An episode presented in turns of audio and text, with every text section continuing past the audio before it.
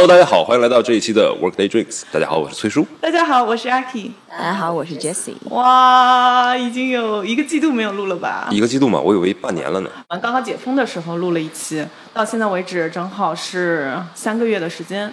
那在这三个月的时间里面呢，呃，发生了巨变。对，就是有有一些听众他们会去我们的微博啊，或者是小红书上面留言，就说阿提啊，你们再不更新就是不太礼貌了，要咱们更新，对吧？对对对对对，这我的视频账号也两个月没更新了。你礼貌吗？不所好意思啊。以到底发生了什么呢？报复性的休息。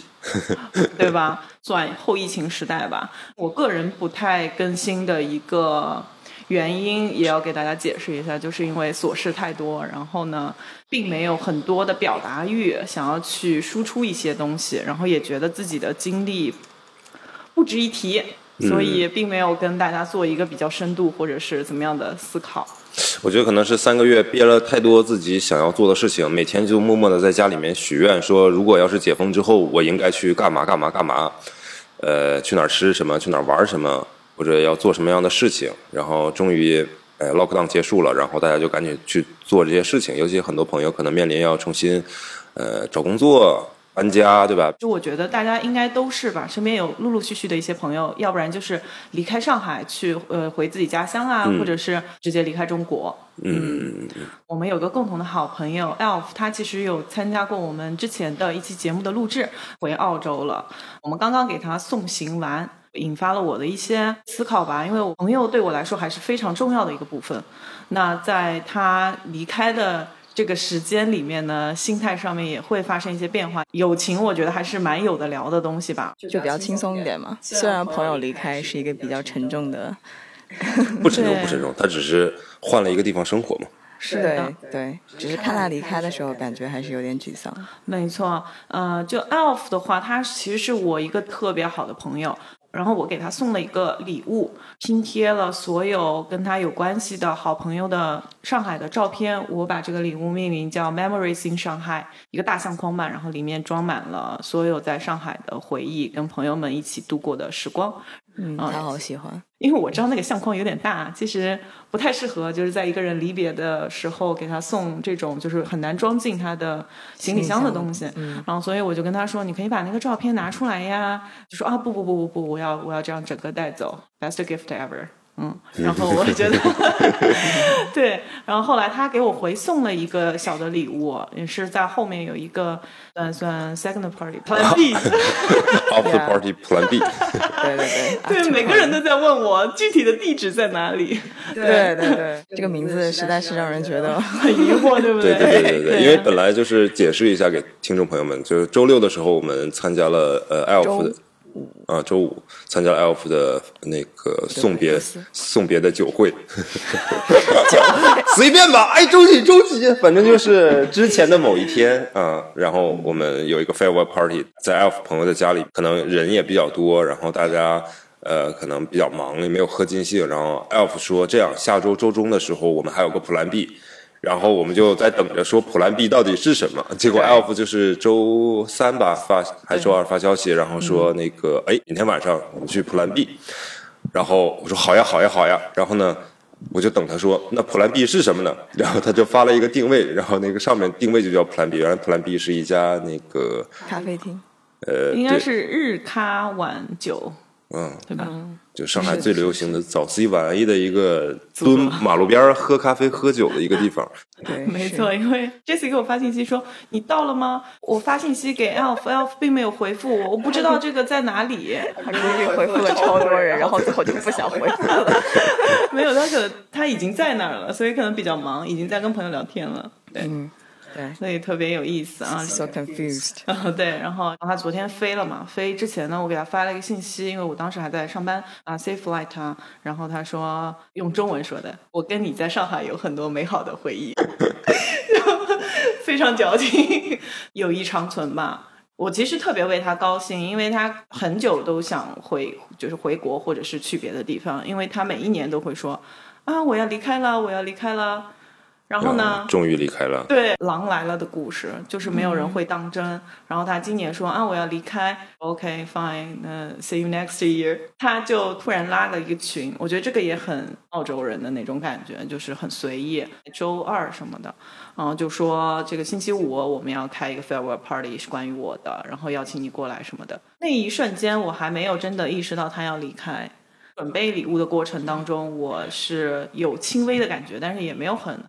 觉得他就要离开，然后到星期五我们 farewell party 当场，我是有点不是非常开心和投入，因为通常这些 party 我应该是很很投入很开心的，但是当天我其实有一点点感觉他要离开，然后到目前为止他已经离开了，包括后面那个 plan B 有稍微有觉得清醒的认知说这个人要离开上海了，对，嗯，有点忧伤，但是也同时替他高兴吧，因为他展开人生的一个新的 chapter。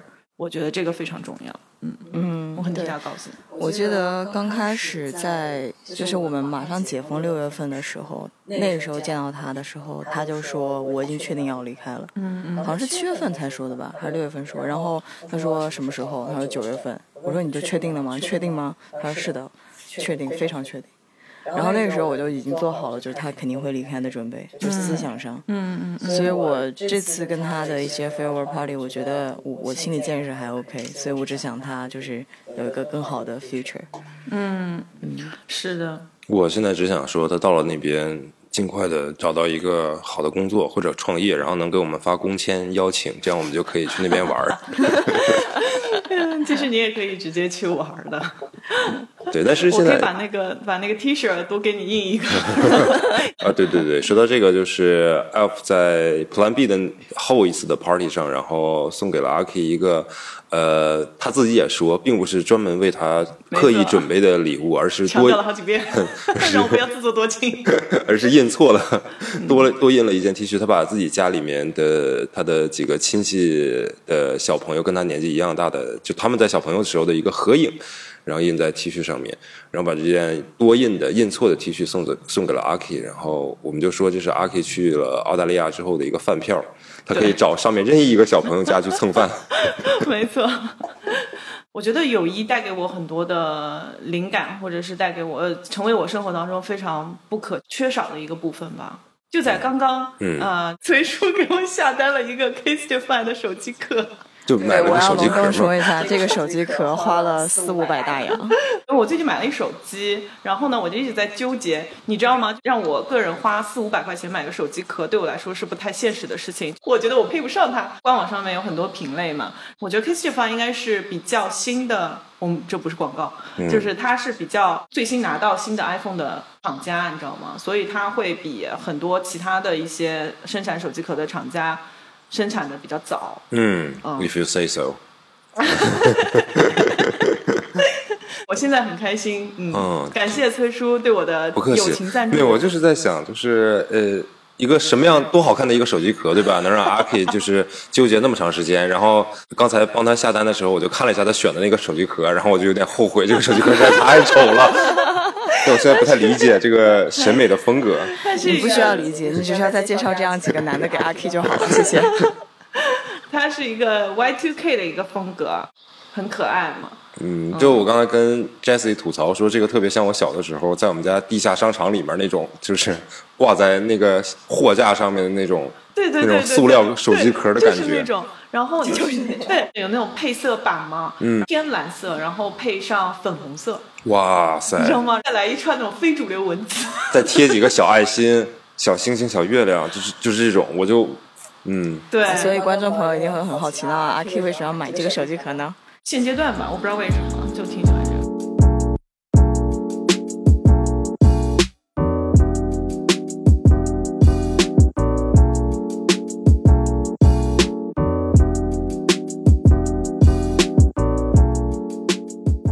的人生的各个阶段，我都会有很多的朋友。这些朋友呢，都是支撑我成为现在的我的因素吧。大家应该也跟我一样，就是在人生的各个阶段都会有很多不一样的朋友。所以我也想听听大家对于自己各个阶段朋友的一些看法，或者是有一些什么样子的经历。哦，这个我之前列话题的时候有列过，人生的不同阶段，从小的时候的这种就是发小。我不知道大家跟自己就是童年时期的好朋友，现在还有没有保持一个就是联系啊？我我自己这边其实有一个关系特别好的一个发小，然后他在北京，我在呃上海嘛。是我们严格意义上讲是初中同学，嗯，同班同学。只是后来我们的高中离得也不远，大学大学离得也不远，然后就都是男生嘛，然后就天天厮混在一起。但是好像最近这些年我们联系的，其实说实在的，真的比较少。也就是可能逢年过节可能会发一下信息，就他问我你回不回老家过年啊，或者你回不回老家过十一啊这样的。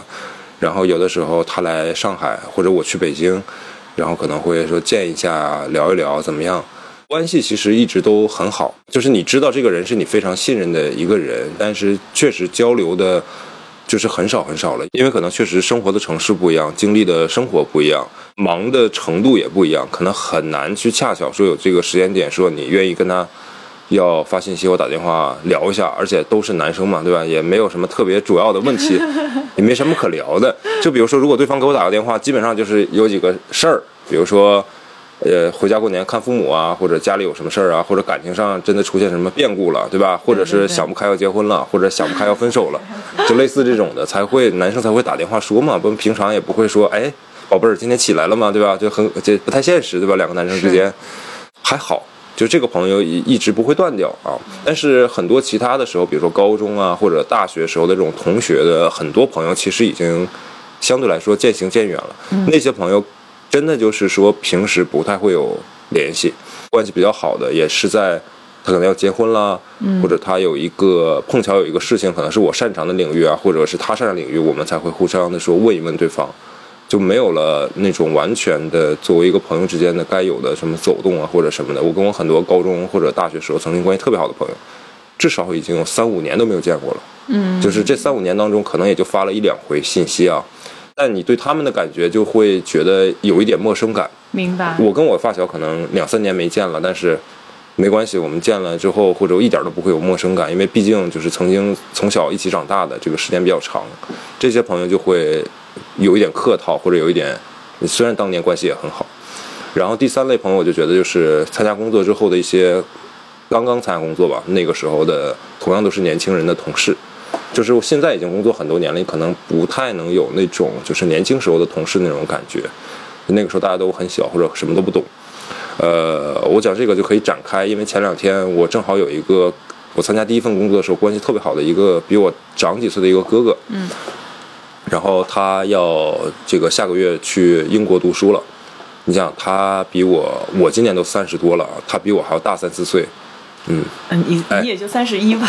没有没有没有没有，我都已经三十三十二三十二三了，对吧？他都已经三十五六三十六七了。嗯，然后他要去英国读书，然后这里面有一个非常不好的故事啊。的故事。对，然后我看看，我我可以讲一下，但是你看节目效果要不要把它放进去啊？嗯，是这样的，我这个呃同事朋友呢，他家里面是有三个孩子的，他是哥哥，然后他下面还有个弟弟和妹妹，他的弟弟跟我是一样大的，然后他弟弟。当年在上海读书的时候，呃，有一天是圣诞节还是元旦之类的，跟朋友一起就是玩跨年玩，然后他那个朋友呢喝酒开车，然后出了非常严重的交通事故，然后当场就去世了。他弟弟呢坐在副驾，然后也受了非常非常严重的这个伤害。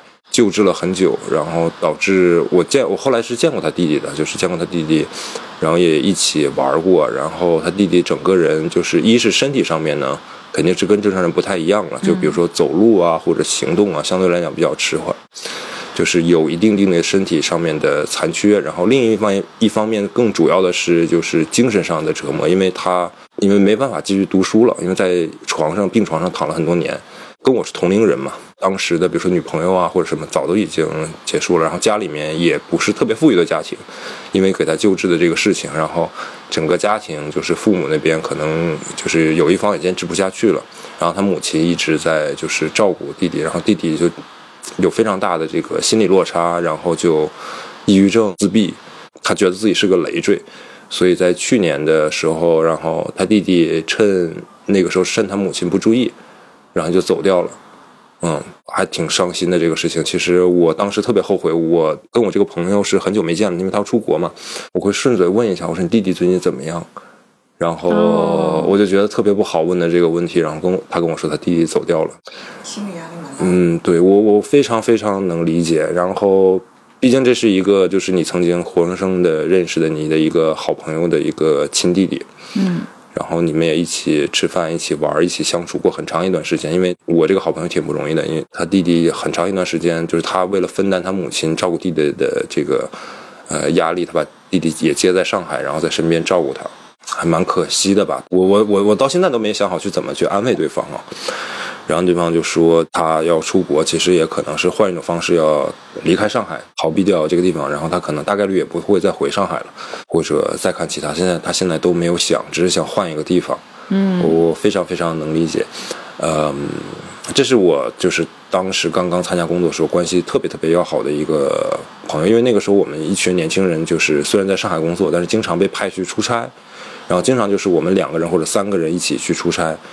然后也是因为这个缘故，所以有的时候他会带着弟弟一起出差。然后我们知道弟弟这个情况都非常的，怎么说照顾他们吧，对，挺不容易的，嗯。但是没想到后来也没有一个特别让大家开心的一个结果。嗯，我也觉得这个朋友可能出了国之后，大概率我们未来能联系的机会也会越来越渺茫。嗯但是我觉得他应该会，就是换一个环境，尤其是在整个社会和大环境都不一样的地方，对，这件事情对他来说会就是过去的快一点。对对对对对他在这里会心理压力会也会很大，会一直不是很开心。对的我，觉得还对他来说是个好事。嗯没错，这个算是你同事对吧？对这是我的同事好之前朋友对工作阶段的一个比较好的同事。对。嗯，挺能理解他这个情况的，就是觉得现在上海这个地方可能给他太多的太多回忆了，回忆不太对，嗯。换一个环境，转换一下注意力，嗯换一个国家新的新的朋友，东西。所以我觉得每一次跟朋友的离开，就像跟奥斯的离开，其实也是一个我我们都为他开心，因为他这个选择一定是奔着好更好的未来去的。但是有一种在现阶段这个朋友会走上另外一个阶段不同路的一个就是再见的感觉，因为毕竟不在一起了，那以后联系肯定会少。我想问你们俩一个问题，就是嗯你们是自己觉得自己是那种很会联络朋友的那种人吗？我不是，我也不是。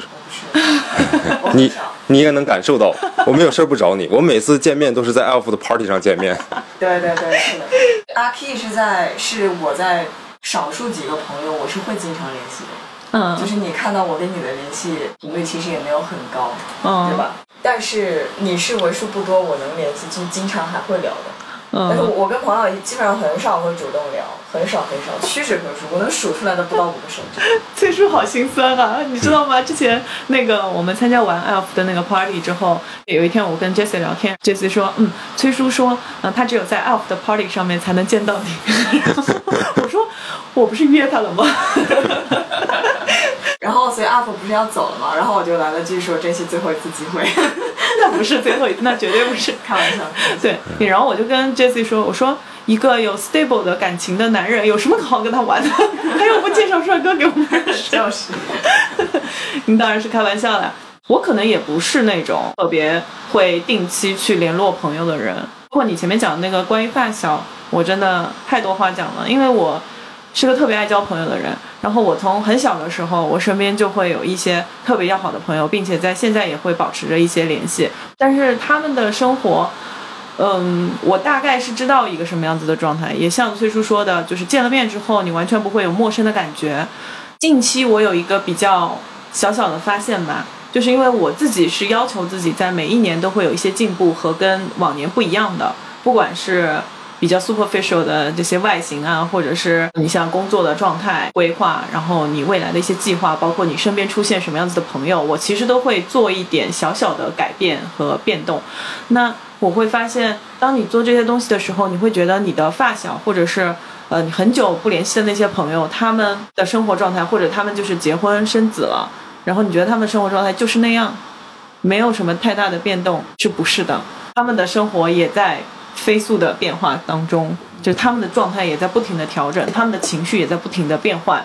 即便他们的生活看似安逸，就是想当然的觉得太 focus 在自己身上，那其实你的朋友也在发生很多人生的各个阶段不同的选择。嗯嗯嗯，其实我觉得就是大家可能生活的城市或者说阅历不一样了。原来大家是在同样一个圈子当中，同样一个城市，同样一个学校，一个氛围当中，大家的阅历、见识都是一致的，然后你们就有的聊。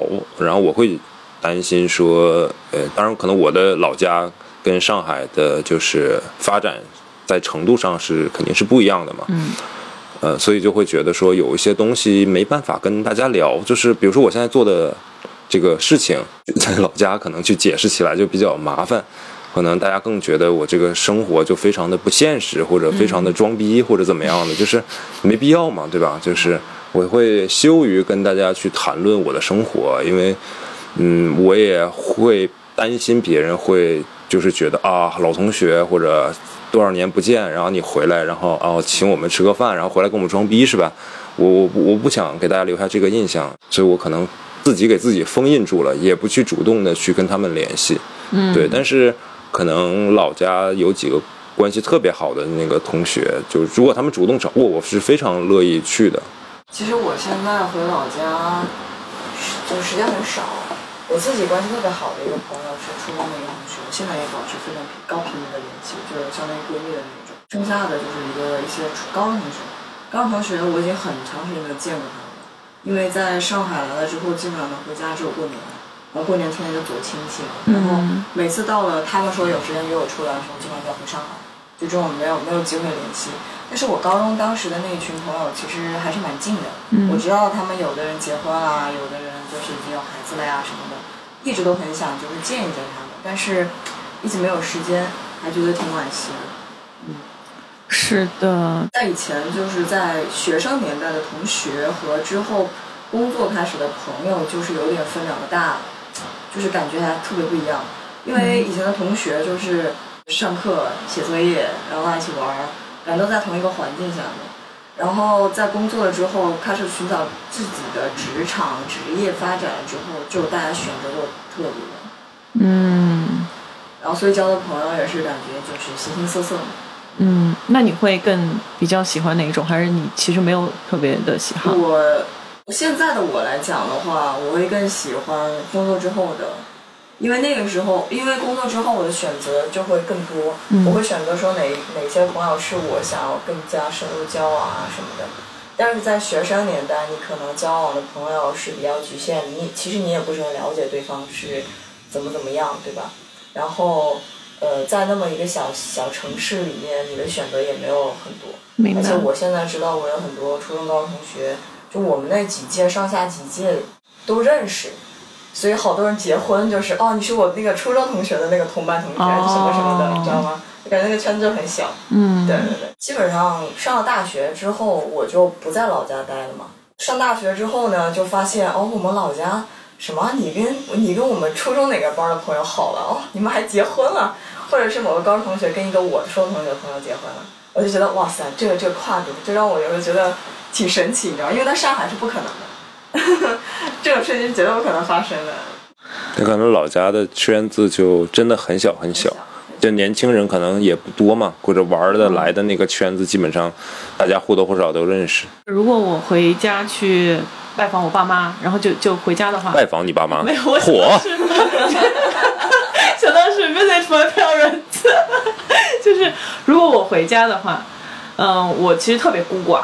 我在家里面并没有特别要好的朋友，要像我前面说的那些发小，有些可能也是不在本地生活的。那在家里面就是跟我爸妈晚上出去散个步，我回家就是完全跟我爸妈在一起。然后我其实家乡会有很多的像表兄表弟啊这些，很多也是不是在本地的。我可能有一个表妹在在家乡，她为我们背负下了所有，就是家里面的 催婚的压力。对，现在回家我都要她带我玩。你们晚上有什么活动啊？要不要带带我。啊，就很难想象，因为阿 K 经常就是会说今天晚上什么活动，要不要一起去 J C？对，因为我真的不了解我现在家乡里面有什么好玩的，或者他们呃在家乡的年轻人在玩什么。哎，我突然就是有一个想法，就我们可以之后看看有没有机会，大家组织一个旅行的活动，比如说每年，也许大家十一可能比较闲啊，或者什么，一起去阿 K 家，就去去你们家那个城市，然后发掘好玩。对，去去去那边，去去那边玩个，比如说三天左右。有时候我们跟着你一起去你的小学、初中、高中，然后那些地方去转一转。然后我们下一次就去，比如说 Jessie 家那边，然后一起去转一转。然后之后你再比如说跟我去东北，然后去看一看那个地方。我觉得是一个很有意思的一个体验。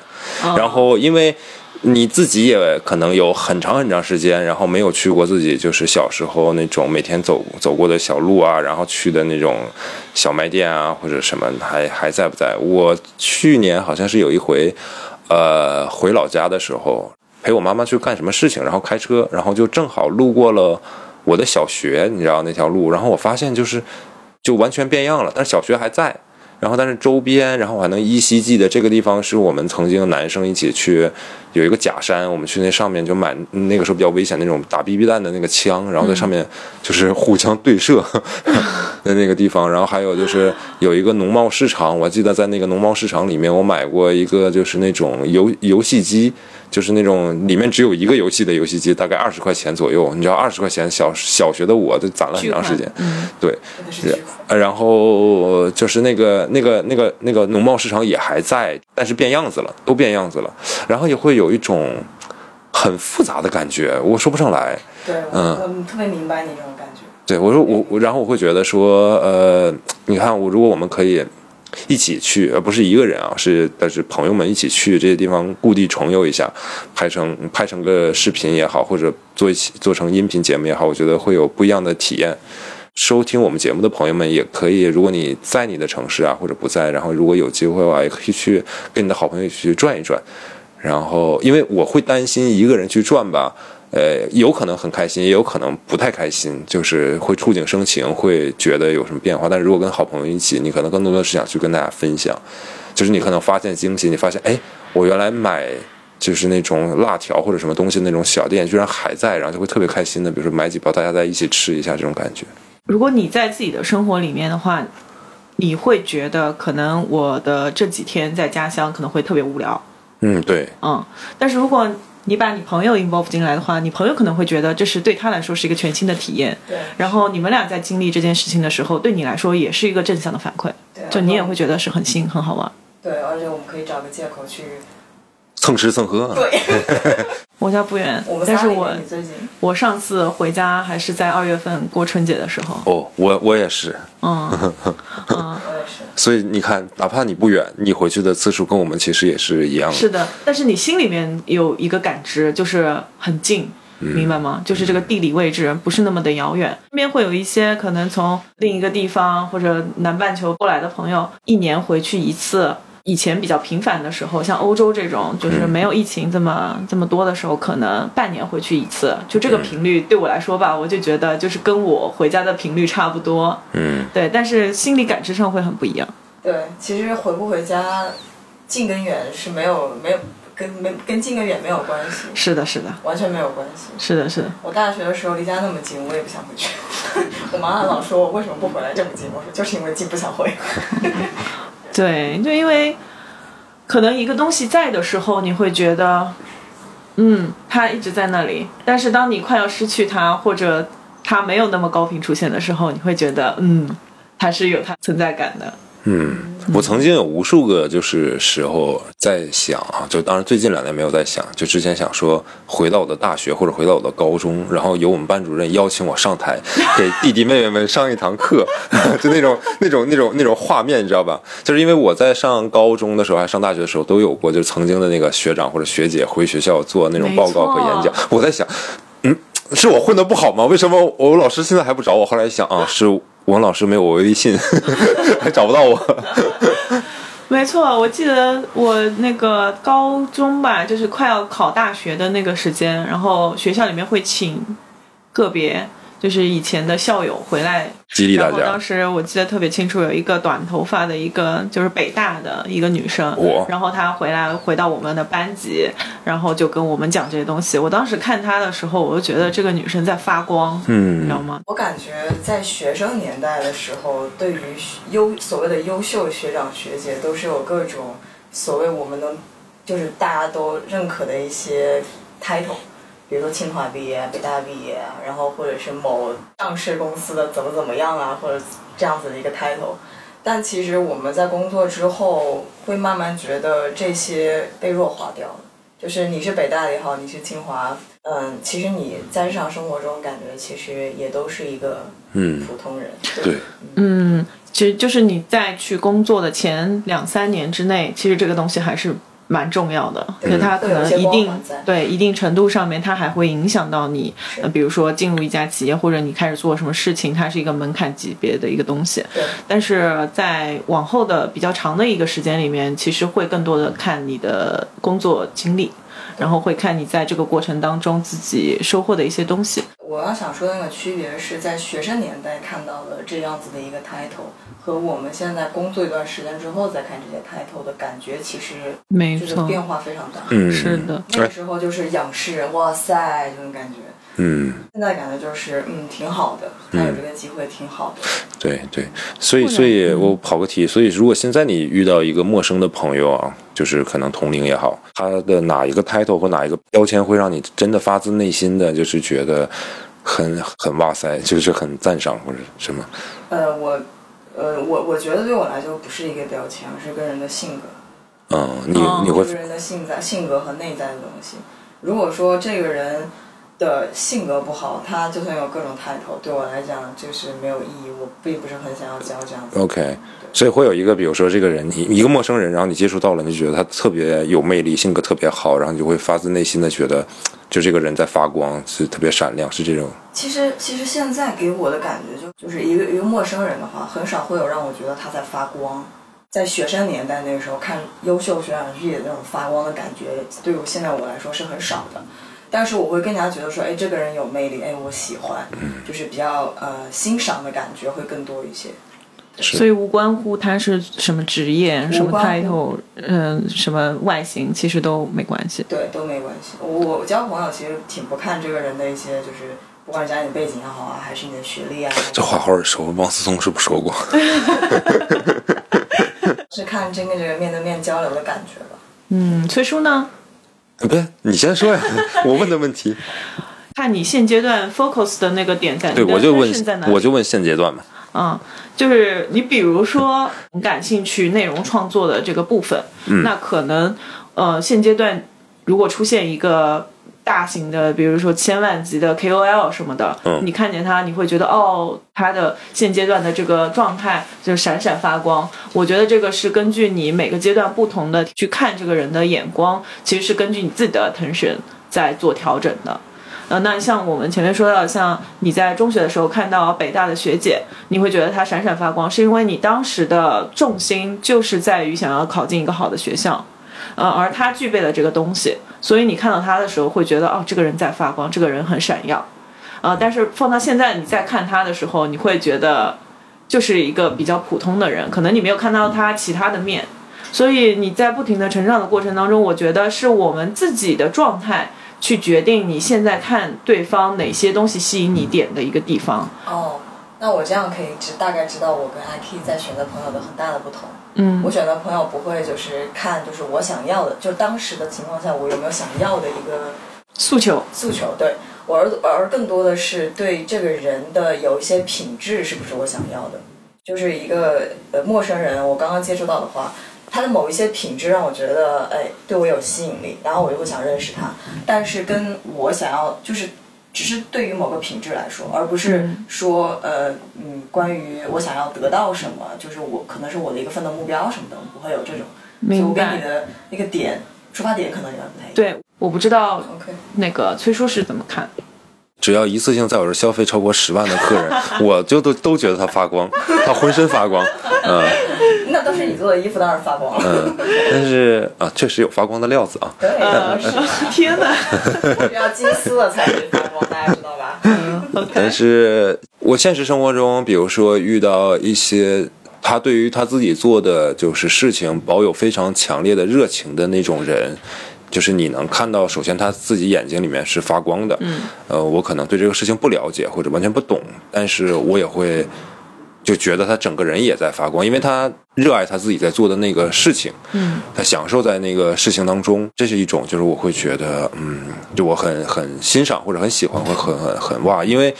在这个复杂或者很浮躁的社会里面，然后有些人会愿意去沉下心来做一件事情，不管是玩的东西、爱好也好，或者事业也好，还是什么东西，都是挺不容易的。还有一种，我会觉得他发光，就是可能是那种我想觉得说，我可能想要成为他那样的人的那种发光。哎，我前两天见了一个行业，呃呃呃，也不是行业吧，一个杂志的一个活动，见到了一个大佬，就是非常的沉稳。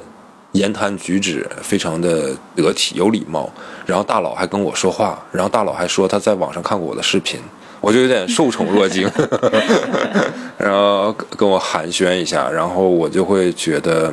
就虽然我也是这个岁数了，对吧？然后对方也不是，对方其实是一个非常非常低调的人。然后你不在这个行业，你也不知道他，然后他也没有任何的社交媒介会那个什么，只是在这个圈子待的久了，然后你会哦知道有这么一个人的存在，然后他整个的那个气质各个方向就会让我觉得，嗯，是我想再过可能五年十年到他那个岁数，也希望能成为他那样的一个一个人。虽然就是寡言少语，但是也在悠悠的发。你确定你可以寡言少语？我可以，我觉得我再累到那个再累十年，我真的也不想说话了。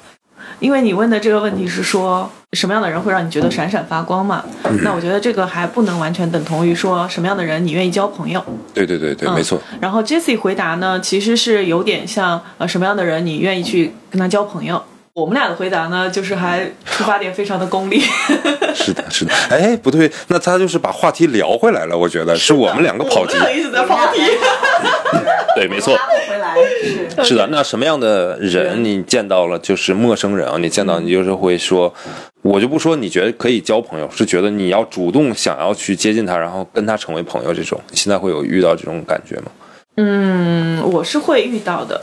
嗯嗯，就是你在一些聚会的一些场合，其实你会看到很多新的面孔，可能就是闲聊，我不会带有很多的功利性。看到他好像没有人在跟他聊天或者怎么样，我会主动的去 offer 要跟他聊天。他可能就是不想跟别人说话，他喝多了他在醒酒，有可能啊，有可能。他可能是就是像崔叔那种大佬级别的那种人物，就是我就不想讲话了。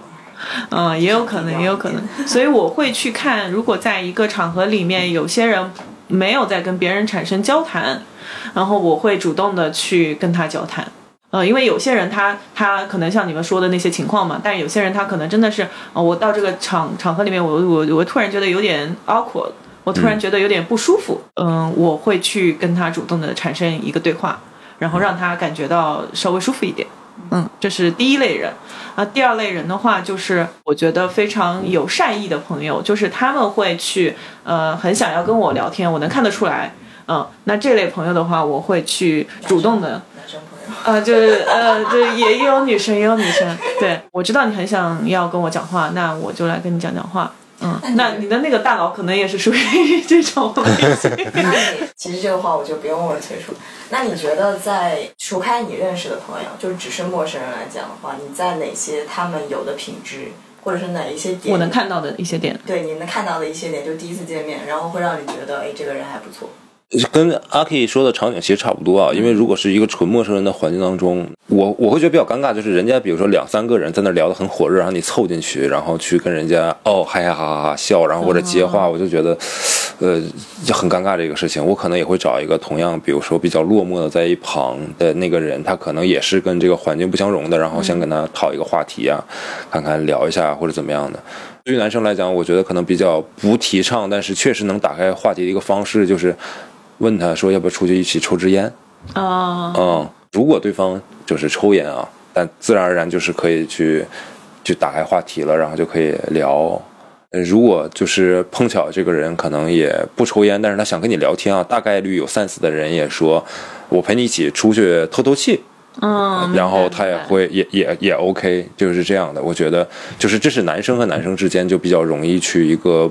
不尴尬，然后相对有礼貌的一个 打开、打开陌生尴尬的话题的一个方式。嗯我会去找跟我看起来非常不一样的人聊天，对对方的东西一无所知，所以我很想要去聊天。比如说，嗯，某些人穿的非常亚逼，然后、哎，这是个贬义词儿，啊，这是贬义词吗？呃，亚可以了，后面那个词儿就不要加了。呃，有些朋友穿的非常亚，那我不是这个类型的，然后我就很想了解，哦，了解他们之后，发现 Y2K 的那个风格非常可爱，然后我要买这个手机壳。开个玩笑啊！你会发现对方跟你完全不一样。比如说，之前认识一些像变装 queen 的一些嗯一些朋友，然后我们也会出现在一个非常小的一个很 close 的呃，就是朋友的一个空间里面。那我也很想，不仅仅是针对文化圈，我就想了解一下他们对于某些事情的一些看法。对，大家可能只仅仅是比如说在某些事业爱好或者个人审美追求上面略有不同，但大概率其他方面都是相同相似的。对，嗯感兴趣。哦，你呢？其其实我对于像你刚刚说那种呃跟你完全不一样的什么样子的这种性格的人，或者是外表看起来不一样的人有兴趣。对我来讲，就是兴趣很比较一般吧，就这样说。我就是认识的各种不同的这种朋友很多，嗯所以比如说像亚呃呃就比较亚呀，或者是对 Y2K 呀这种的，所以我都有。也会之前有跟他们一起出来玩儿什么的，包括我以前，因为我特别喜我的衣服的品类非常多，所以我有时候也会变成 drama queen 的那种嗯，衣服，或者是 Y2K 的那种衣服。我有时候会有一些，就是在上海的幺五八那边会有经常变装 queen 啊那种的 party。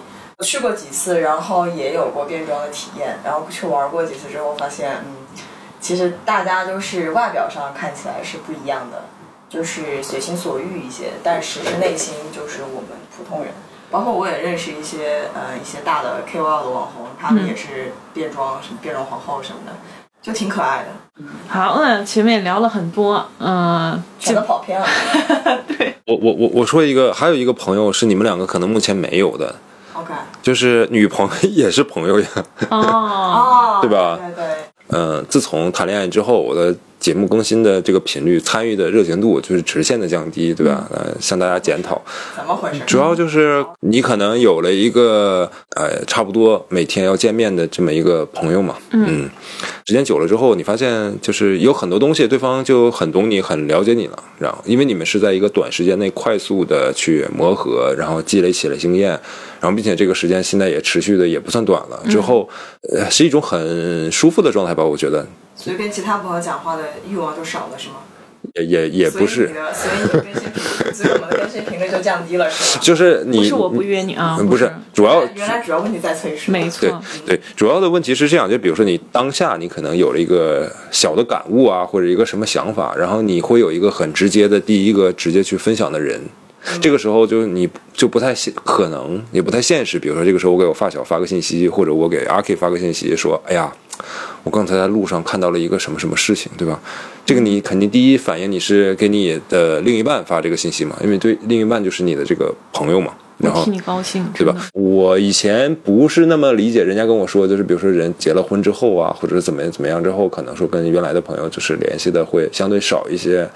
我说那不是一样吗？就是大家出来该喝酒喝酒，该玩玩什么的。你到了这个年纪之后啊，就是你的分享欲还在，但是你分享欲就是它的对象相对变得单一了。你就不需要去花费更多的精力去维系其他的相对来讲的友谊，然后你可以把这部分的精力让出来去做事业，或者忙你的爱好也好。是这样，就是我们在年轻的时候，因为可能缺乏安全感或者孤独感，所以你会交很多朋友，然后你会要把很多信息跟对方沟通，去了解说我现在是不是我的想法、我的认知是不是跟大家是一致的。你需要长期的保持 update，然后很怕自己被孤立，呃，自己被孤立或者有孤独感，或者在所谓的这个社会或朋友圈子、人际范畴之外。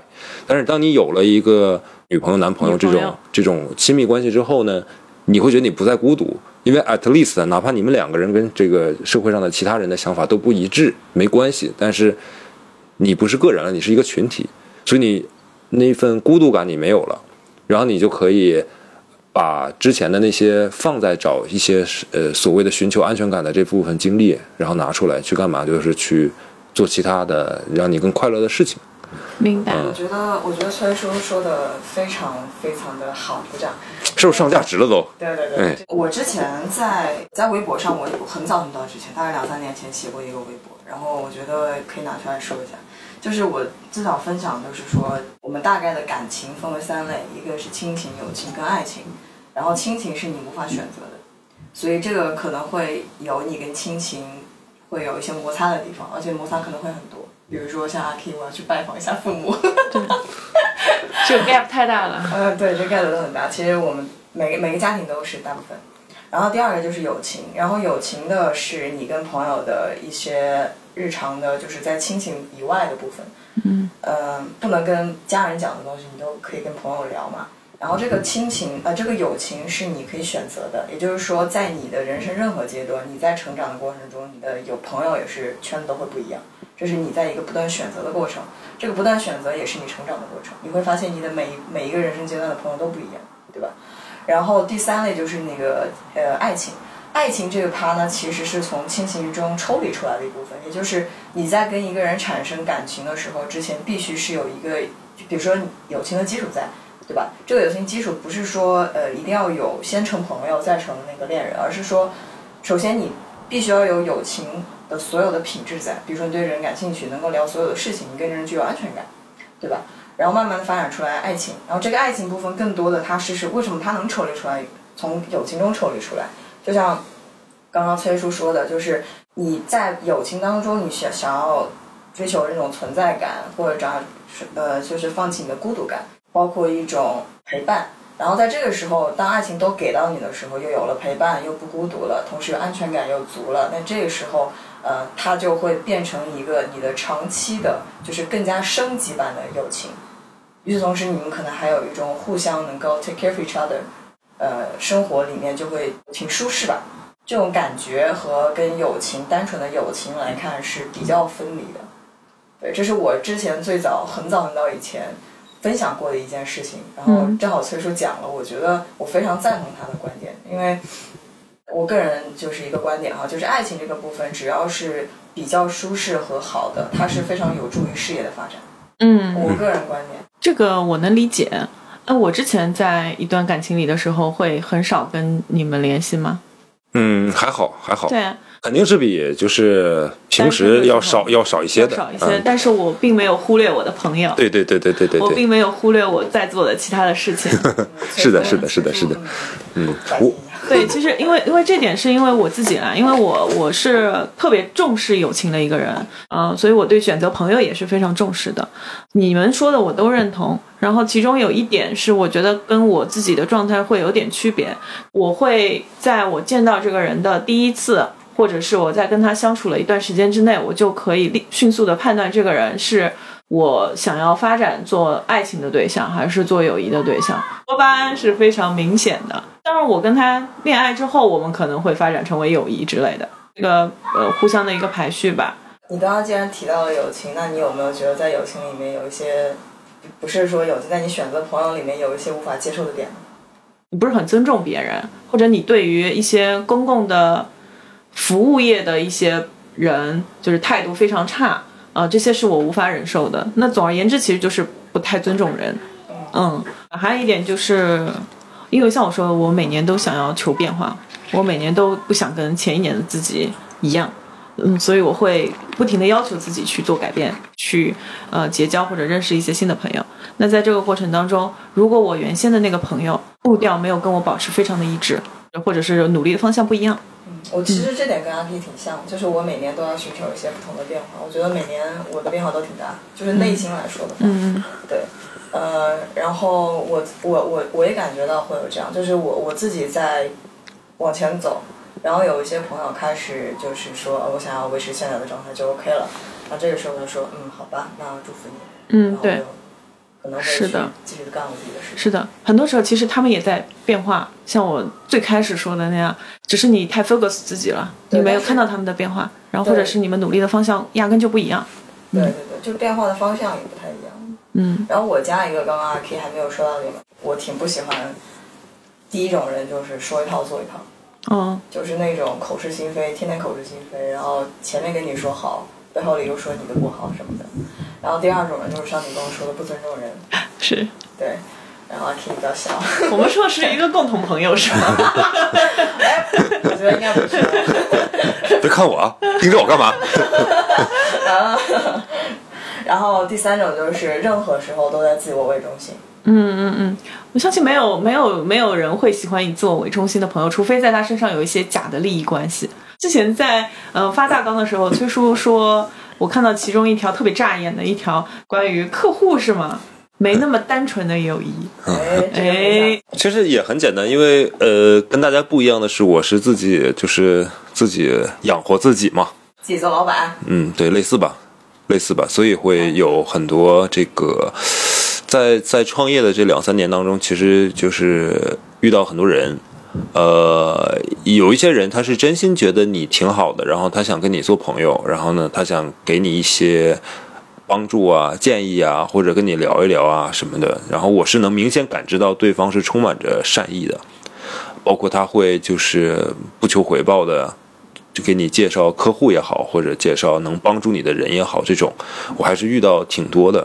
我不知道是他们可能在我和或者说我的团队身上看到了哪些他们比较欣赏的潜质吧，也许让他愿意去交这个朋友。当然还有很多就是那种我。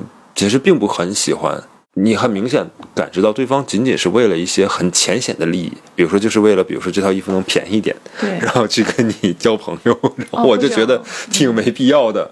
如果真的是朋友，说实在的，对吧？比如说啊，我就话可以先说在这儿，比如说你们要结婚了，然后你们老公到时候结婚的衣服，我肯肯定免费给你们做，送给你们，因为这是真的朋友，他是不需要，就是说这个这个这个东西没有意义嘛，对吧？但是那种就是。很浅显的那种，然后也没有认识你很多次，然后但我感谢他们对我的认可，嗯，对我做的东西的认可，但是没必要，呃，其实是为了某些利益点，然后去对刻意的跟你交流，对，就这些就还好。其实还有一种是我很讨厌的，但讨厌的不是别人，讨厌的是我自己，就是我要假意的去跟一些人去成为朋友。这个包括，比如说是客户，或者是能给我带来客户的一些中间人。我是一个非常讨厌去应酬啊，或者去干嘛的这样的一个人。但是，一一年当中总少不了有几次这种活动是一定要去的，或者说，比如说我的 VIP 客户跟我说吃个饭，他也不是那种就是大牌艳艳的那种，就只是今天晚上。哎，问我有没有事儿？他他正好在店里面，然后要不咱俩一起吃个饭去。其实大概率来讲，我是一个非常就是想回家躺着的那么一个人，我不想去应酬任何应酬，哪怕就是我们两个人只是在路边随便找一家很小的小店，然后随便吃一口，也花不了多少钱啊。就哪怕是这种，我也会其实内心多多少少有点抗拒。为什么呢？因为我想回家见女朋友。不是不是不是不是，不至于。比如说，如果跟好朋友在一起，其实是很放松的一个状态。就我，比如说我横在椅子上，我趴在桌子上吃，我我我想要怎么样就怎么样。但是你跟这样的一个，就是虽然你们关系也很好了，你们也认识，可能有一两，我有一些客户跟我一两年的时间了，确实关系确实很好，然后也聊很多，他也给我分享他的事情，我也给分享我的事情，这些都没问题。但是你多多少少心里其实是有一层一条线的，你知道吧？就是我跟朋友之间不会有这条线。嗯嗯，但是跟就是哪怕再好的客户，你也会有一条线。我觉得这可能是做人的基本的一个礼貌也好，或者出于职业的一个算也好。所以这种就会因为有一条线在绷着，所以就会让自己不是很放松。这也是为什么，就我知道对方可能是一个非常非常好的人，然后他也就仅仅单纯是就是想跟你随便吃个饭，他也不要不，我们也不是要喝酒要应酬要干嘛，但是还是觉得就是有多多少少有一点点。不自在啊，这也就是可能是我成不了大事儿的原因，你知道吧？就连这么好的一个客人朋友，我确实有几个好的客人朋友，但是也会就是有这种感觉。你刚刚说这点让我想到了有一句话哈，就是说做真实的自己，对吧？什么什么的。然后有一次我看到有一个人就是呃回应这段话，这句话就说：“那你确定你真实的自己是讨人喜欢的吗？” 肯定会就这个这个确实让我想到，就是说。所谓的你刚刚说那条线嘛，就是有反而是一种就是可能是礼貌啊什么的，就是大家稍微拘谨一点。这个线可能就是你保持舒适感，跟对方保持一定的一定的小的舒适感，然后这种舒适感是你知道彼此都是能相互喜欢的。但是如果你把这个线挪开的话，你的真实的自己不一定对方能够相互喜欢。嗯，明白明白。哎，有道理，有道理，我觉得也很有道理。对吧？其实这个跟我们日常在职场当中能不能交到朋友类似的。我在我的各个阶段的，就每个公司我经历的都有特别好的朋友，然后这个不限于说同组的同事，嗯，我跟我老板也都是关系非常好的朋友，因为我是那种就是带老板去夜店去蹦迪的那种人，哪怕我们如此的亲密。作为上下级关系，或者是我们在工作场合当中的这样建立起来的友谊的话，在做这些事情的时候，还是会有一点点怪怪的感觉。嗯嗯，我觉得同事的话，反而可能不是一条线，是两条线。哦，是啊，对，中间夹杂的很多事情都比较多。嗯嗯，呃老板可能觉得就是阿 Q，我跟你关系真的超级好，然后看我把这么私密的事情跟跟你说，就是把你当成一个好朋友、好闺蜜跟你讲，但你心里会有另外一条线，就是比如说他今天晚上约你说我要跟你吐槽，你陪我喝一杯，我跟我男朋友分手，但你会想说，老子不想去，但是老子想要工作，对。就是就是有一种有一种有一种就是这种职场的对，这种张浩会这样。对你们说的这个线，其实它就是一个边界，你上下级之间肯定是会有那个边界感，包括哪怕是同组的同事，呃，或者是以前公司的同事，都会有这个边界感。但是你们日常生活当中跟朋友之间会发现有一些不一样的边界感吗？嗯，比如说，我就发现两个很要好的朋友没有办法住在一起很长时间，嗯，因为太过亲密了。我没有这样子太多的体验，因为我没有跟好朋友住过。但是我我是我自己来说，我的性格是一个很需要自我空间的人。嗯对我，我可能如果跟朋友这样一起住的话，反而对方可能会觉得我有点奇怪。就是大多数朋友可能就是我我在跟朋友相处的时候，我会觉得，嗯呃，我我会有一面是想要去更加的放开自己一些，但是我一个人在的时候，我反而会说的那个词儿不太不太不太形容到，但是就是孤僻。嗯，就我一个人的时候，我就会很很孤僻。嗯，嗯，但是我跟朋友在一起的时候，就是另外一面。明白。对，然后但是我如果说在家，我也是需要跟就是朋友那样每天就是聊什么的，我会觉得我我很累，嗯嗯，所以我很需要一个，我会我需要很多独处的时间，嗯嗯嗯，对我需要很多独处时间，才能让我觉得我能回到就是自己，对，明白。可能二十岁左右的时候，我交朋友是没有特别多的边界感的，就是很多的朋友我们就是一起玩嘛，然后你可能就住一起，然后你可能好几个朋友就睡一张床，然后共享一个空间，你都觉得这无所谓啊，就玩啊。经常说，哎，这个朋友说，哎，今天住我家。那个姐们儿今天今天今天巨累或者怎么样，然后呃看看要不要呃就是就住一起啊，或者是一起去开个房之类的。那我可能真的会考虑一下，就是我现在已经过了那个那个阶段了，然后所以现在我会特别需要朋友之间有这种就空间感吧。那我我我们有一个另外一个朋友，他不是在找房子嘛，有一套房子是三室两厅之类的，就还有阁楼，就特别大的一个空间。然后呢，他当时第一个想到就是哎。呃，可以跟阿 K 一起住，所以他就问了我说：“你愿不愿意就是来住这个房子？”然后当时看了一眼，我说：“哦，这房子不错，可以的，我们去看一下吧。”但是因为前天有 party，所以第二天起不来，所以我们就约了下午。但是最终的那套房子是因为上午也就是给人看掉了。然后，但当时看掉的那一瞬间，我觉得我跟他都如释重负。我觉得我如释重负就算了，但是他后面后面告诉我说，其实他没有想好要不要跟好朋友一起住，两个人是很好的朋友，但是如果住一起的话，可能生活习惯啊什么各种不一样，会导致两个人的距离会变得有点遥远。你们虽然住在一起，物理距离非常的近，但是你们的心会很遥远。嗯，然后包括近期我也有另外就有一个前同事，然后他在跟我吐槽，就是他跟他的呃室友，就是他们是七八年的好朋友，然后住一起，最近也是有一些矛盾，就尤其在 lockdown 的期间显现的非常明显。那你这样我就反而很想好奇另外一件事情了，就是男女同男女生同居的问题。嗯，因为因为也是两个人住在一起，而且是很亲近的住在一起。没错，呃，如果就是 generally speaking，不是说只是 lockdown 这种特定情况的话，嗯、我觉得男女生既然是要住在一起，并没有其他的因素，就是纯粹是两个人想要住一起了，所以这种情况是比较理想的，而且是经过深思熟虑的。那我觉得他们要住一起的话，嗯、可能就是一个前期的磨合阶段了。嗯，因为因为这个事情，我特别想问一下男生朋友。我前两天，呃，就是几天前吧，有两个男生朋友跟我讲说，不要跟女生同居，就是不要跟自己女朋友住一起。非常义正言辞跟我讲这个故事，因为当场我们有三个男生，我一个女生，然后两个男生跟我这样讲，然后我就问他们说为什么呢？他说你住一起了之后就就没有火花，没有激情了呀，什么什么的。嗯，然后，然后我就深思熟虑一下这个问题，我就问他们，我说：“那如果 eventually 你是一个会结婚的人，我说你们会结婚吗？”他说：“嗯，点头了。”我说：“那你 eventually 你会跟你的对象住在一起，那你怎么解决这个问题？”然后他们就没有回复，因为我这个时候发现他们没有想过这个问题。当然无解了，吴彦祖都十年没有用了。天呐，嗯，所以这个时候我想知道，就是关于男生这个观点。我觉得新鲜感这东西早晚都会丧失的。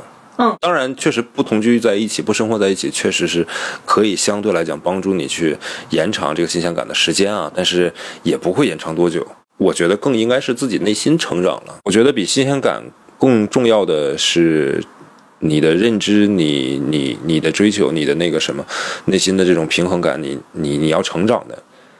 就如果你两个人在一起，你仅仅是为了保持新鲜感，那你们的感情也没有多长嘛。因为就算两个人可以分开两三年、三五年、十年、二十年、五十年，对吧？我就说十年，我就觉得都很夸张。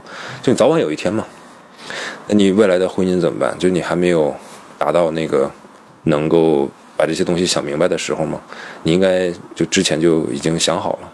就你对于对方的这个需求，或者我觉得不要把女朋友当成一个就是有多特殊存在啊，或者男朋友特特殊存在，他就是一个你未来可能几十年好朋友。比如说我跟阿 K 是好朋友，跟 Jessie 是好朋友，那我不会觉得说这个未来几十年我们要考虑说啊会不会我们之前已经做了十年的朋友了，未来还有二十年、三十年，我还我们还能不能好朋友做下去？我不会考虑这个问题，因为没有任何意义嘛。对吧？那同样的，你跟你女朋友、跟你男朋友，就是或者老公、老婆，为什么要考虑这样的一个问题呢？说明你还不够成熟嘛。但是这个是我觉得爱情跟友情的一个区别，就是爱情的话，你是有占有欲的，嗯、然后我对你是有 expectation 的，嗯然后你需要满足这些东西，嗯然后我也不希望就是在我今后的生生命当中会失去你，就是我有这个失去感。嗯但是友情的话，可能就没有这些。你今天跟我玩儿可以，你明天跟他玩儿，可以。嗯是是是，我觉得爱情里面对是有占有欲的，但是这个东西就是想明白之后嘛，就是很多人其实说现实一点，绝大多数就是生孩子了嘛，把这个占有欲或者这个期望值就放在了小朋友身上，就男女双方都是一样的，对对方的期望值或者这种方面就。真的转变成了高级的这个友情或者一个高级的亲情的一个存在的方式，养个孩子或者养条狗，就是一样的道理。那你觉得，在你刚刚提到付出什么的，那你觉得付出和得失重要吗？真的友情的话，就比如说我们这些人，嗯，我不会看短暂的这个付出和得失，对，就是比如说一件事情，我想要做这件事情，我需要你们俩的帮助，但是你们可能这次拒绝了我，这个完全不会影响我对待我们这件呃我们这段感情的一些看法。嗯，但是长期来看的话，呃，如果你一直做那个付出的人，对方没有给到你的回应，这时候你要想一想，为什么他没有给到你这个回应？是不是哪里有一些什么样的问题？就是我去复盘原因，嗯、主要是他对这件事情不感兴趣，太 normal 的问题了。就是比如说我对一个东西特别感兴趣，当我在跟你们俩讲述的时候，你们 get 不到这个感兴趣的点，所以你们会怠慢，或者你们会觉得哦，就就那样吧。那我就可以换对这件事情感兴趣的朋友去讨论这件事情，对吗？我我没有必要就是一直拽着你们说，就他有其他的方法是可以去对冲这件事情的。对，嗯，这个词好专业，对冲，搞金融的，啊朋友也可以对冲，友谊对冲。对冲，这今天晚上来一个友谊对冲局，友谊对冲对。嗯听起来很高级啊。对，友情有一个我觉得很好的特质，就是你没有必要一对一，就是会你会有不一样的朋友，越多越不同越好，就是你可以呃很好的去打开自己。对对对，我挺认同的。而且我觉得，呃，还有一个，其实我挺想分享，就是说，我觉得在朋友之间啊，就是不管是谁跟谁，朋友之间，其实不要去量化衡量你的付出跟得到，因为有的时候它在无形中的。比如说，我打个比方，我有个朋友跟我讲说，呃，他的一个女生好友送他一个礼物，大概呃，比如三五百左右吧。嗯然后呢，当时两个人是互换礼物，可能是什么什么圣诞节之类。然后这个女生当时就是，但是这个三五百的礼物呢，其实是一个有点不动脑子的礼物，嗯嗯嗯。就是只是单纯的买个东西送给他就好了，但是价格上是比较高的。嗯。然后另外那个朋友给送给他的回礼呢，是花了心思的，但是价格比较低的，嗯，然后让对方就觉得说他没有用心，嗯。就是他，但是他其实礼物是认真考虑到对方喜欢什么，然后就是送了一个比较有意思的东西给他，但是可能就几十块钱，但是是有心思在里面，对方是没有一个心思在里面，但是价格是比较高的。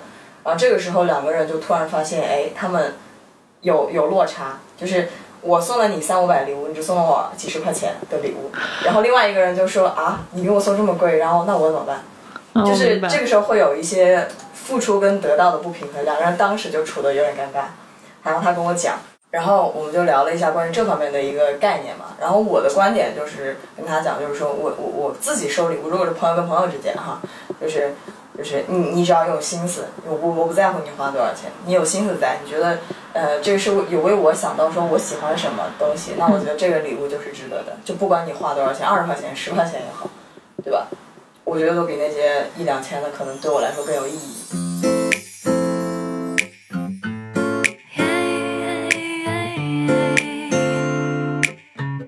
关于友谊呢，我们还有非常多想聊的话还没有聊完。也许这期节目可能我们还得再出一期番外篇，回去好好思考一下。没错，嗯，但是赶在大周六的早上录呢，就是确实也是挺辛苦的上班族的感觉啊。是的，然后接下来我要继续去上班了。然后你们是不是要该去健身？去健身？你要干嘛去？我要去拍点东西，嗯，你看大家都要工作了，作，嗯，哇，这周六哎。周六周天都要工作。嗯，是的，对疯狂的疯狂卷起来人。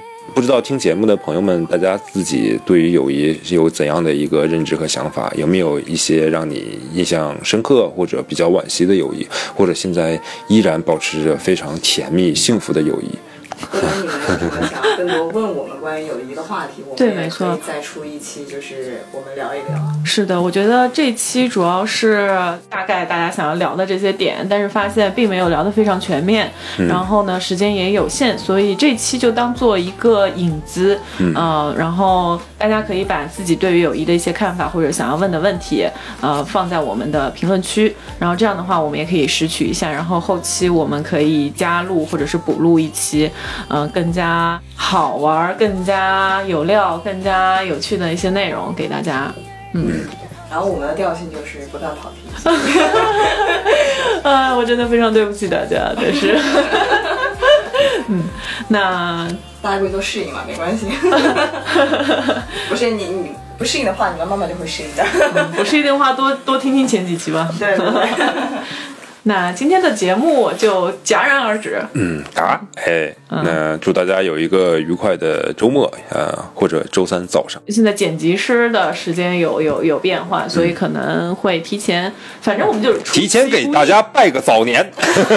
你礼貌吗？不要这样。我现在带我们的粉丝朋友们说你礼貌吗？好，那今天的节目就到这里结束了。呃，如果你对我们感兴趣的话，其实可以去微博上面搜索忘了。Workday Drinks 二零二零，呃，是，但是我想说我自己的那个账号，因为、哦因为二零二零那个你自己的账号叫啥？你也忘了吧？